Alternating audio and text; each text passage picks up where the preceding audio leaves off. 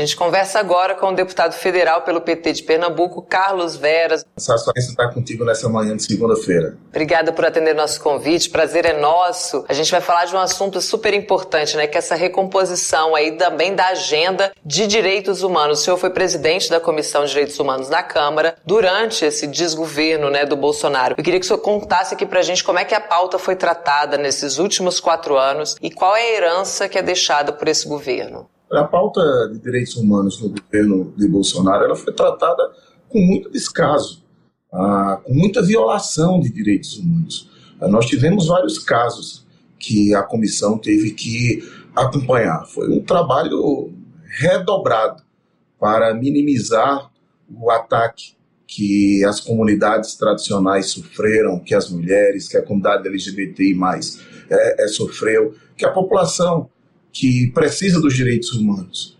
Ah, você tem uma ideia, quando nós assumimos a presidência, nós elegemos duas prioridades, que era o direito humano à vacinação e o direito humano à alimentação. Qual o legado que ficou de Bolsonaro depois desses é, quatro anos aí que conclui o seu, o seu governo que vai ficar? Ah, na pandemia, 400 mil mortes, que no mínimo poderia ter sido evitada se ele tivesse priorizado a, a vacina. Por isso que uh, um, um, dos elementos, um dos eixos da Comissão de Direitos Humanos era o direito humano à vacina, para que ela pudesse ter direito à, à, vida, porque a gente sabe que a vacina salvou muitas vidas e poderia ter salvo muito mais se tivesse iniciado uh, no período correto. Aí o direito humano à alimentação, o legado que fica de Bolsonaro aí é em torno de 125 milhões de pessoas com alimentação de forma inadequada, com insegurança alimentar, com mais de 20 milhões de pessoas passando fome, passando necessidade. Esse é, é, é o legado de Bolsonaro, o legado da morte, o legado uh, uh, da fome. Então, nós, uh, nós tivemos a, a, população mais carente desse país tendo seus direitos eh, violados. Porque quando as pessoas não têm direito a uma alimentação digna, ah, são todas a, a, as pessoas, independente ah, da temática.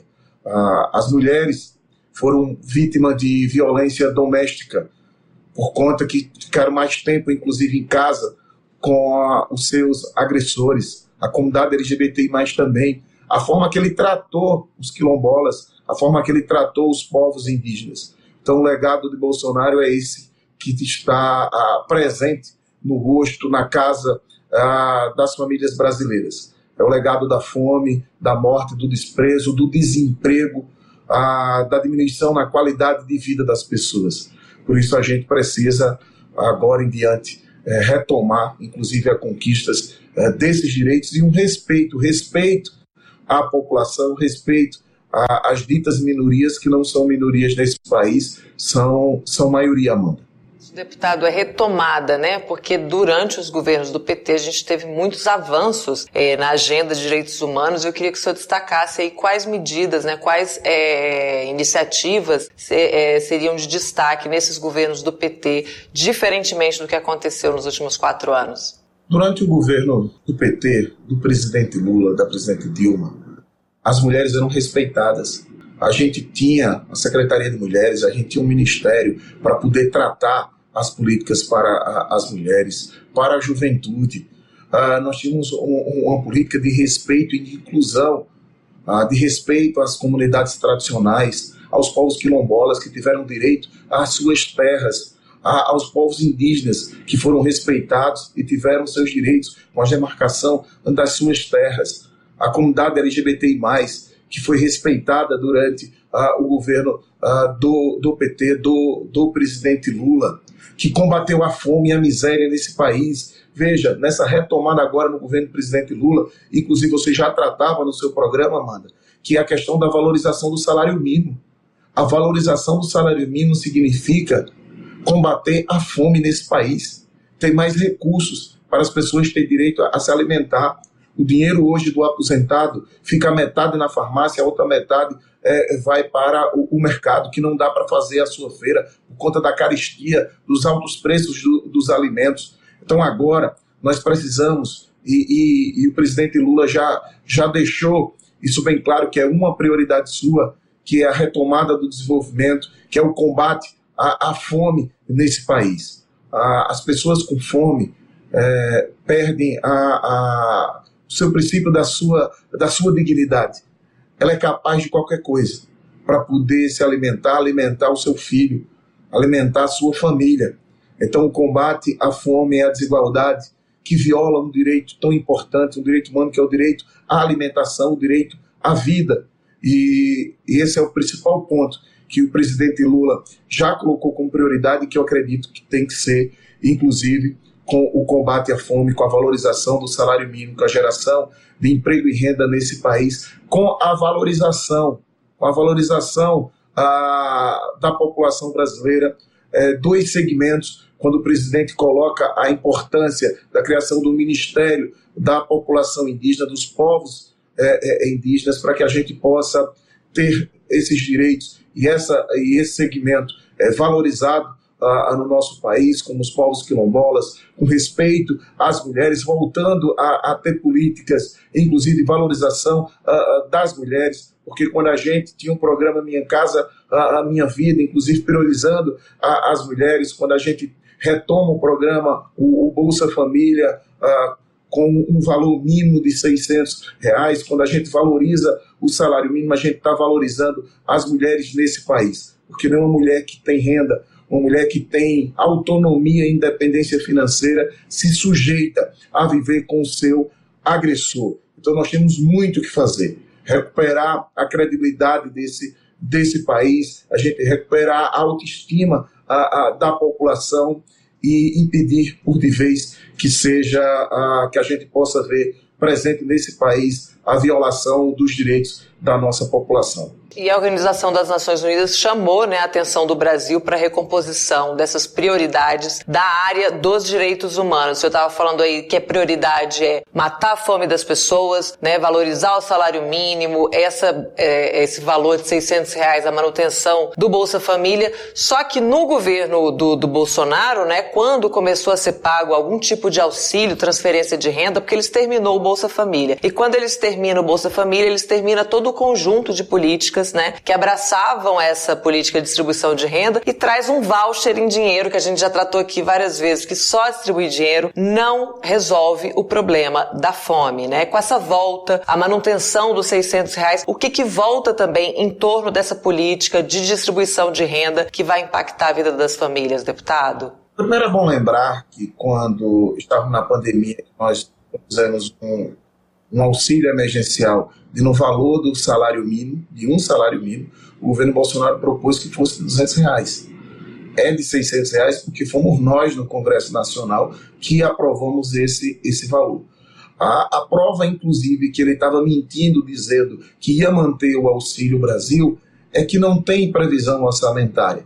Nós vamos ter que aprovar uma emenda à Constituição para poder alterar a PEC do teto dos gastos para poder garantir garantir a manutenção a, do Auxílio Brasil ou do Bolsa Família no valor de 600 reais, porque não há previsão orçamentária. Nós vamos ter que resolver isso aqui, como não tem também para o reajuste do salário mínimo, que estamos todos nós empenhados, empenhadas para poder garantir um reajuste do salário mínimo acima da inflação. A minha defesa é que a gente possa voltar a ter um reajuste do salário mínimo com a, o reajuste sendo baseado em cima é, do PIB mais a inflação, como era no governo do presidente Lula.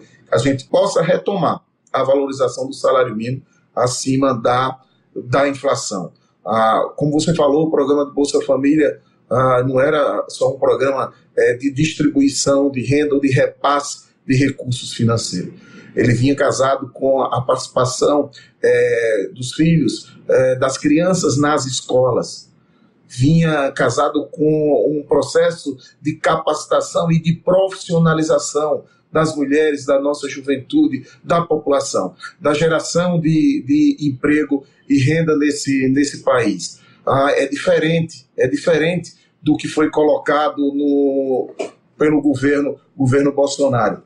O Bolsa Família é um conjunto é, é, de políticas que foram, que foram criadas e que precisam é, é, ser, ser mantidas. Inclusive, é casado com a política de vacinação, saúde é, é, das nossas crianças, da nossa população, com a participação das nossas crianças nas escolas, dos nossos jovens, que houve uma, uma, uma, uma saída, evasão muito grande é, escolar durante todo esse, esse período. Então a gente precisa a, a garantir, garantir essas políticas e garantir que a população brasileira novamente volte a ter no mínimo três refeições ao dia, que possa ter de novo alimento na sua mesa. Para isso a gente precisa uh, distribuir renda, precisa valorizar o salário mínimo, precisa manter uh, o Bolsa Família no valor de 600 reais, uh, precisa gerar emprego e renda precisa, acima de tudo, controlar a inflação, Amanda. A inflação descontrolada do jeito que ela está, não há, não há salário que consiga fazer com que a, a população é, tenha condições de comprar, de se alimentar e de ter uma vida, vida digna. Mas eu tenho muita esperança na capacidade é, do presidente Lula. Ele já fez uma vez, ele já acabou com a fome uma vez nesse país e vai acabar novamente. Eu queria só chamar atenção também para outra agenda, né, que também impacta diretamente a agenda de direitos humanos, que é a questão do clima, né? É, o Egito cedia a COP27 esse ano, que é a Conferência sobre o Clima das Nações Unidas, e o senhor também estava nessa lista aí de parlamentares que iriam. Queria saber se está confirmada a sua ida e contasse para a gente também o significado da participação do presidente Lula, já representando o Brasil, que ele vem com essa importância né, como convidado, e o impacto disso né, para o resto do mundo e também para a nossa agenda climática. Está confirmado, eu viajo no, no próximo sábado para o aqui representando a Câmara Federal, dar continuidade no trabalho que nós fizemos na COP26, ah, quando estava na presidência da Comissão de Direitos Humanos e Minoria, aqui da Câmara Federal, onde fomos fazer esse debate porque clima e direitos humanos tem tudo a ver. É o direito à, à vida. Ah, nós temos aqui a, a, Amazônia, nós temos o semiárido. Se a gente não preservar a, o planeta, como é que a, a, nós vamos sobreviver. É, é, a extinção da raça humana que está que tá em debate. Então, esse é um tema que os direitos humanos é, têm que ser pautados e vão ser pautados também agora, agora no Egito, porque nós sofremos durante esse período um, uma grande violação dos direitos humanos e de ataque aos povos indígenas que é a população que preserva a, a, a natureza, a, a, gente que preserva a, Amazônia, que preserva as nossas matas, os nossos rios, como também há um, uma agressão e um ataque à população rural, à agricultura familiar, que produz os alimentos que vão à mesa do povo brasileiro. E a gente precisa preservar o nosso, o nosso cerrado, a nossa caatinga, que tem condições de a gente sobreviver, tirar a nossa produção a, a, para a agricultura familiar, para as famílias poderem é, produzir é, e sobreviver, preservando a nossa caatinga. Então a gente tem um, um debate imenso ah, para fazer é, na COP 27. E a presença do presidente Lula, de forma muito simples, ela é fundamental porque será o governo do presidente Lula que dará a continuidade e, e que fará cumprir os acordos que foram a, a, estabelecidos.